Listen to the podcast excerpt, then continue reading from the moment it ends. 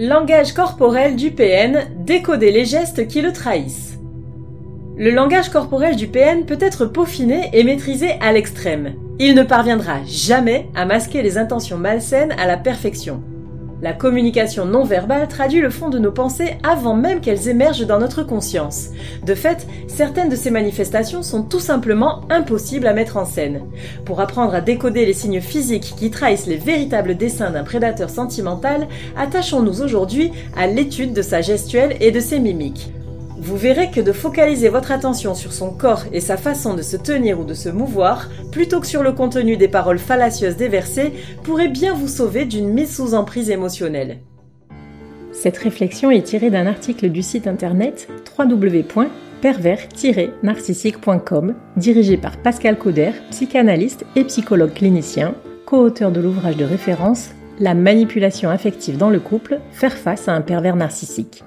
Depuis plus de 30 ans, Pascal Couder et son équipe de thérapeutes spécialistes des questions autour de la manipulation sentimentale prennent en charge les victimes de PN francophones partout dans le monde grâce à la vidéoconsultation. Rendez-vous sur pervers-narcissique.com pour accéder gratuitement à une multitude de ressources précieuses. Le langage du corps d'un manipulateur. Ce qui se lit à travers l'étude du langage corporel du PN peut permettre de cerner certains aspects de sa personnalité. Son attitude, sa manière de se tenir, de bouger, donne de précieux renseignements sur sa façon de considérer sa propre personne et autrui, mais aussi sur la véracité de ses propos. La posture du PN, un exemple de communication non verbale, même en position statique. Dès les premiers instants, la communication non verbale du PN diffuse une idée de contrôle. Sa posture est droite, active, mais dans une immobilité censée exprimer un faux calme intérieur. Pourtant, que le personnage soit homme ou femme toxique, il est tout en tension. D'ailleurs, il est fréquent, mais pas obligatoire, que sa silhouette soit plutôt longiligne, d'apparence assez sèche, comme si les efforts permanents pour afficher une vitrine impeccable, insondable, brûlaient toutes les calories et empêchaient donc la prise de poids. De toute cette rigidité peuvent s'échapper involontairement quelques tics peu perceptibles trahissant les contractions musculaires, ou plutôt le besoin de se relâcher furtivement. Il peut s'agir de tremblements de main ou de pied, de gestes machinaux et répétitifs, d'une façon de mâcher un stylo ou un chewing-gum, de siroter nerveusement sa boisson, d'enchaîner les cigarettes, etc. Même si la personne narcissique affiche une certaine nonchalance, elle est incapable d'être dans le laisser-aller. C'est pourquoi il émane une impression de fausseté dans son apparente détente, pouvant alerter un observateur attentif. La position. La façon d'occuper l'espace d'un manipulateur. Suivant que son intention soit de dominer ou de séduire, le pervers narcissique n'aura pas la même façon de se positionner dans l'espace commun. S'il n'a que du dédain pour son interlocuteur, il pourra par exemple lui tourner partiellement ou totalement le dos, et ce, même s'il a une conversation avec lui. Il n'hésitera pas non plus à déplacer les objets liés à cette personne, comme la chaise qu'elle occupait ou le manteau qu'elle a déposé, afin de limiter ses droits sur le territoire. S'il se méfie, il se tiendra à distance, mais dans une attitude supérieure. D'ailleurs, il est intéressant de noter que cet éloignement physique pourra tout à fait se faire sur un plan vertical, ainsi, le manipulateur à l'ego démesuré n'hésitera pas à se surélever sur une marche ou un muret. Ce piédestal, il ne le quittera pas facilement, forçant autrui à aller vers lui. Ainsi, ce sera par exemple à l'autre de se lever pour le saluer. S'il est dans un rapport d'imposition de sa domination, il se placera dans un endroit central et s'étendra au maximum, repoussant tout ce qui se tient devant lui et gêne l'expansion de son narcissisme. Au cours d'un dîner, il aura par exemple une place de choix à table et aura tout le loisir de déployer ses bras, ses jambes et ses effets personnels, obligeant implicitement les autres à s'entasser entre eux. Enfin, dans un rapport de séduction, voire d'intimidation, il pourra par contre se tenir droit devant son interlocuteur, ne lui laissant aucune possibilité de fixer son attention ailleurs que sur lui, dans une sorte d'envahissement de sa sphère intime. La gestuelle, ce que disent les mouvements d'une personnalité toxique. Les gestes du PN sont avares et calculés. S'il prend quelqu'un dans ses bras pour imiter l'empathie qui lui fait tant défaut, il ne tiendra pas plus de quelques secondes. Il en résultera toujours une impression de malaise, de manque de spontanéité et d'authenticité. Comme il n'est pas dans le don de soi et la générosité, il lui sera difficile de déployer ses bras et de laisser sa poitrine bien dégagée et accueillante. Son étreinte est crispée, peu réconfortante et encore moins confortable. Par contre, la petitesse de ses mouvements dans l'intimité contraste terriblement avec l'exagération gestuelle dont il peut faire preuve lorsqu'il s'agit d'en mettre plein la vue à son public. S'il veut convaincre, et a fortiori s'il ment, il multipliera les grands mouvements de bras. D'ailleurs, plus ceux-ci seront figuratifs, plus ils auront tendance à dénoter une structuration intellectuelle du discours, et donc potentiellement un mensonge. En effet, illustrer un objet avec un geste dénote un besoin de représenter un concept. Quelqu'un qui relate une expérience vécue sera beaucoup moins dans la description objective et beaucoup plus dans la verbalisation du registre émotionnel. À l'inverse, si le manipulateur est dans une attitude défensive, soupçonneuse ou de rejet, ses membres supérieurs formeront une barrière, bras croisés ou bien tendus avec la main ouverte pour bloquer les intrusions dans son espace.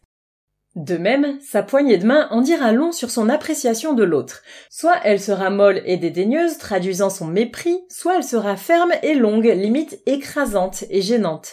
Le MPN pourra même l'utiliser pour tirer son interlocuteur à lui, tel un prédateur qui amène à sa bouche la proie qu'il vient d'attraper. Quel qu'il soit, ce serrage de main sera vécu comme déstabilisant. Enfin, ces jambes fonctionneront selon les mêmes règles. Les grands pas rapides qui obligent à accélérer pour suivre le manipulateur auront pour fonction d'imposer un rythme. Les petits pas lents pourront être de l'ordre de l'agressivité passive pour signifier la désapprobation par exemple. Les jambes étendues et gênant le passage relèveront du marquage de territoire, et celles recroquevillées tiendront les autres à l'écart. La voix et les mimiques du PN. Le langage non verbal au niveau de la tête. Tout comme son corps, le visage du MPN est contracté, fermé. C'est en l'analysant soigneusement que vous trouverez le plus de réponses. Voici les éléments sur lesquels portez votre attention afin de décrypter le langage non verbal des mimiques et des intonations. La position de la tête. Le fait de positionner sa tête donne de multiples renseignements. Un menton relevé et toisant exprime une sorte de mépris de l'autre. Par contre, dès lors que celui-ci se baisse pour sourire, il exprime une satisfaction de soi-même, comme si le PN souriait à son propre ego. Les manipulateurs sentimentaux ont aussi tendance à présenter plutôt le côté droit de leur visage, le côté gauche étant davantage assigné au registre de la connexion émotionnelle et de l'empathie, ce dont le pervers machiavélique est bien incapable. Présenter préférentiellement le côté droit indique une activation de l'hémisphère gauche du cerveau, celui dédié à la logique et au raisonnement, c'est-à-dire au calcul, à l'analyse et à la stratégie. De plus, à l'instar d'un prédateur les yeux rivés sur une proie potentielle, la tête se détourne peu de l'objet de sa convoitise. Si elle le fait, c'est pour feindre une attitude détachée. Le mouvement sera alors très bref et peu marqué de clignement des yeux, ce qui indiquerait un réel intérêt pour l'interlocuteur. Le haut du visage. Le plus grand indicateur de la sincérité d'une personne, ce sont ses yeux. Le miroir de l'âme, comme le disait Cicéron. Il y a un détail qui ne peut être feint la dilatation des pupilles. Lorsque l'on n'est pas plongé dans la pénombre, observer l'expansion du cercle noir au centre de notre iris, sans variation de luminosité ambiante, est synonyme de plaisir.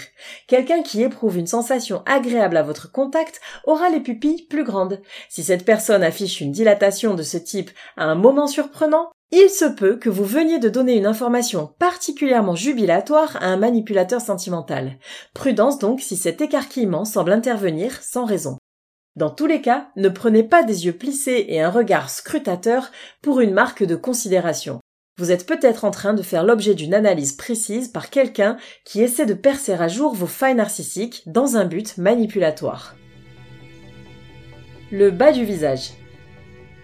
Si vous voulez vous aussi lire dans les pensées de la personne qui se tient en face, vérifiez que ses yeux et sa bouche sont en concordance. Par exemple, un sourire qui ne s'affiche que sur les lèvres alors que le regard, lui, ne rit pas, est un faux sourire. Et si les dents n'apparaissent pas, au mieux, c'est de la timidité ou de la politesse. Au pire, c'est une moue forcée, c'est-à-dire à fonction sociale, pour afficher un masque. A contrario, certains rictus sont malaisants et ont une allure narquoise. Avez-vous l'impression qu'il se passe des choses peu avouables dans la tête de celui qui vous sourit?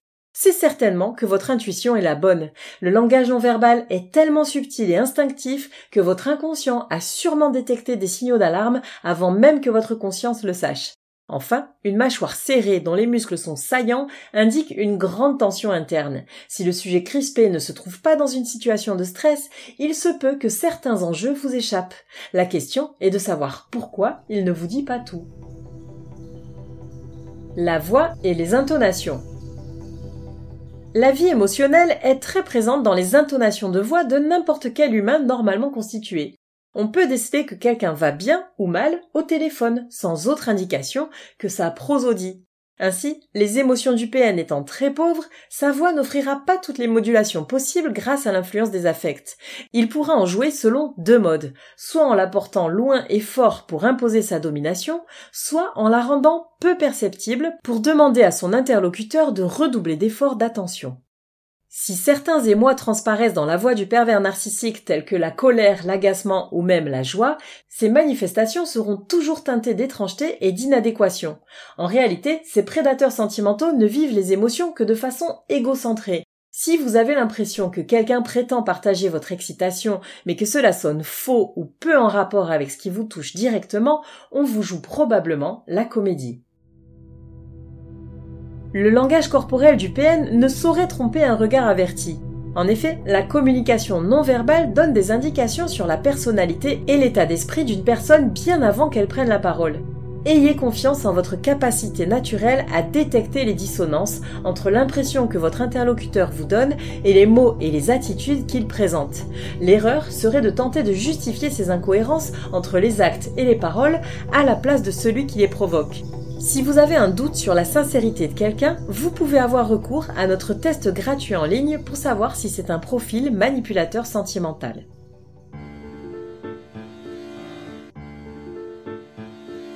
N'hésitez pas à vous faire accompagner par des thérapeutes spécialistes des questions de la perversité narcissique. Rendez-vous sur www.pervers-narcissique.com et trouvez-y de nombreux conseils sur comment gérer la séparation, comment gérer l'après, la reconstruction et vous pourrez également rentrer en contact avec un membre de l'équipe. Ne restez pas seul. Merci d'avoir écouté ce podcast. Rendez-vous très prochainement pour un nouvel épisode. N'hésitez pas à vous abonner pour ne rien manquer des prochaines publications. À très bientôt.